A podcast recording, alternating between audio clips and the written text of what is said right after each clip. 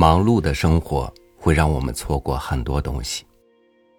我们以为我们生活的世界很大，其实我们感受到的空间很小。的确，人穷其一生，又能经历多少时空呢？与您分享秦牧的文章《神秘瑰丽的地下河》。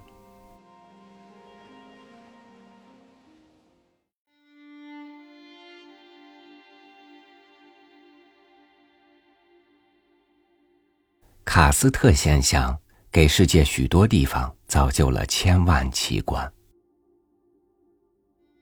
尽管人们已经早就知道石灰岩溶洞像是自然的魔术师，可以变化许多神奇的境界，但是，一碰到新的景观，使人如入梦境，如登仙域，成了童话里的梦游者，人们仍然会发出一连串的惊叹号。我最近泛舟游览了粤北连州一条一千五百米长的地下河，就有这样的奇特感受。连州是我国著名的古城邑，向以风景壮丽著称。唐代的著名诗人刘禹锡曾被贬任职连州刺史五年，任中写了好些诗文，继续此间风物。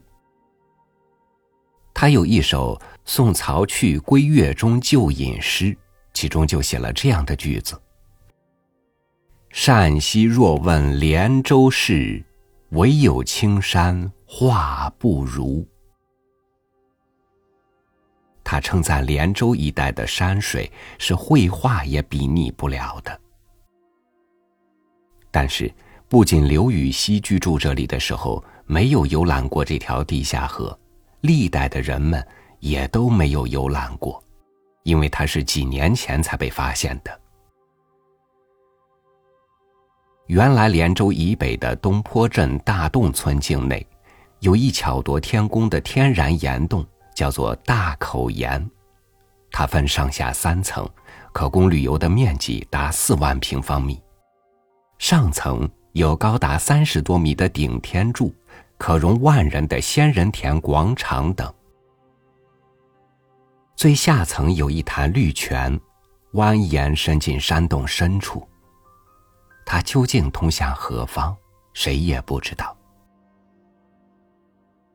几年前，几个具有冒险精神的农民下了决心，想一探究竟。他们扎了小竹筏，备了火把，带上干粮，进了洞中。小心翼翼探索前进，大伙儿终于弄清楚，这是一条可容小舟通过的地下河。水深一至七米，最宽处十米有余，最窄处只有四米。地下河洞顶高达十到十五米。这条河穿过了四座山，蜿蜒一千五百多米。大口岩和附近的幼蛇岩、莲花岩原来是相通的。这几个乡民的发现渐渐传开了。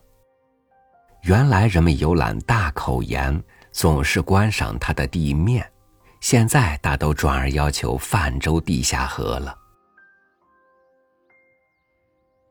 接着，连州中国旅行社。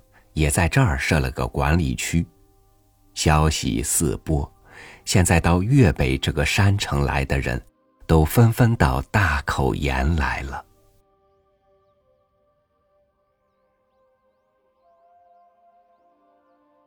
我们应邀也游览了一次神秘瑰丽的地下河。我们从莲花岩的洞口进去，和几年前乡民的勘探路线刚好相反。在靠近洞口的旷野里，看到有一条小河潺潺流淌。主人介绍说，这就是从地下河溢泄出来的。地下河的水源是几股喷涌而出的山泉，它有点像济南的趵突泉。从洞口一步步的深入下去，那儿停靠着两艘小小的机动船，每船可坐十人左右。由于带着强光灯，小河两岸风景繁花锦绣都可以看得清楚。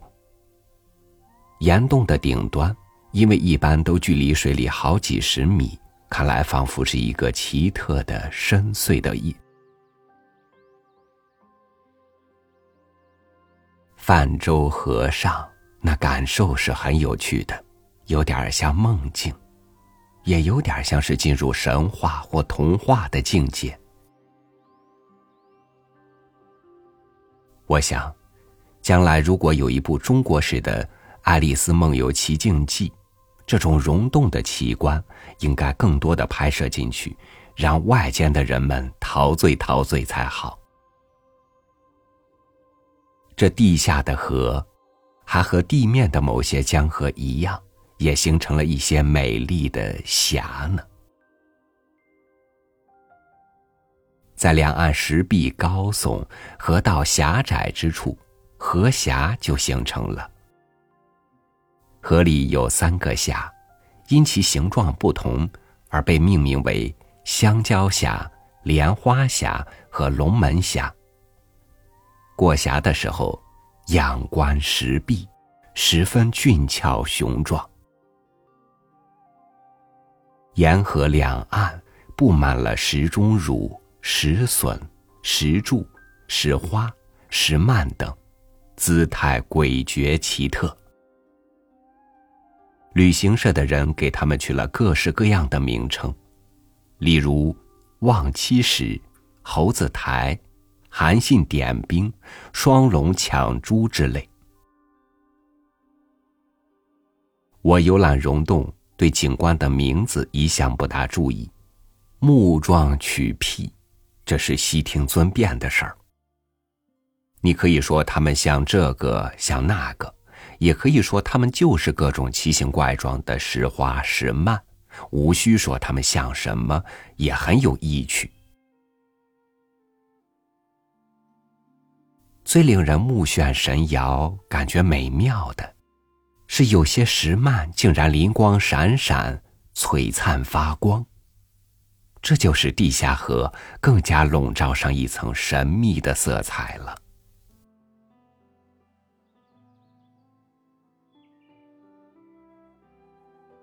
听船上的人说，这条地下河里还有鱼，那大抵是年级一类的小鱼。他们捕获过。夜里船泊在河岸，隔天他们一早进洞上班的时候，有时也见到一两条自动跃进并留在船腹的小鱼。乘小船来回一次，我们花了一小时三十分钟。这是真有一种漫游奇境、梦幻般的感受。我们禁不住谈到陶潜的《桃花源记》，认为绝不是什么假托之作，那应该是确有其事。在人口繁衍、交通发达的今天，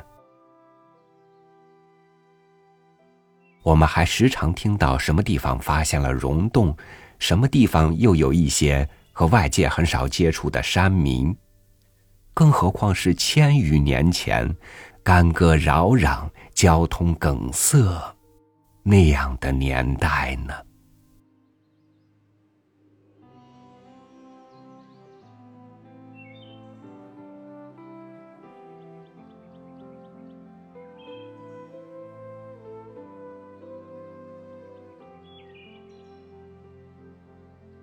看景不如听景，就像是自己的人生总觉得不如别人的精彩一样。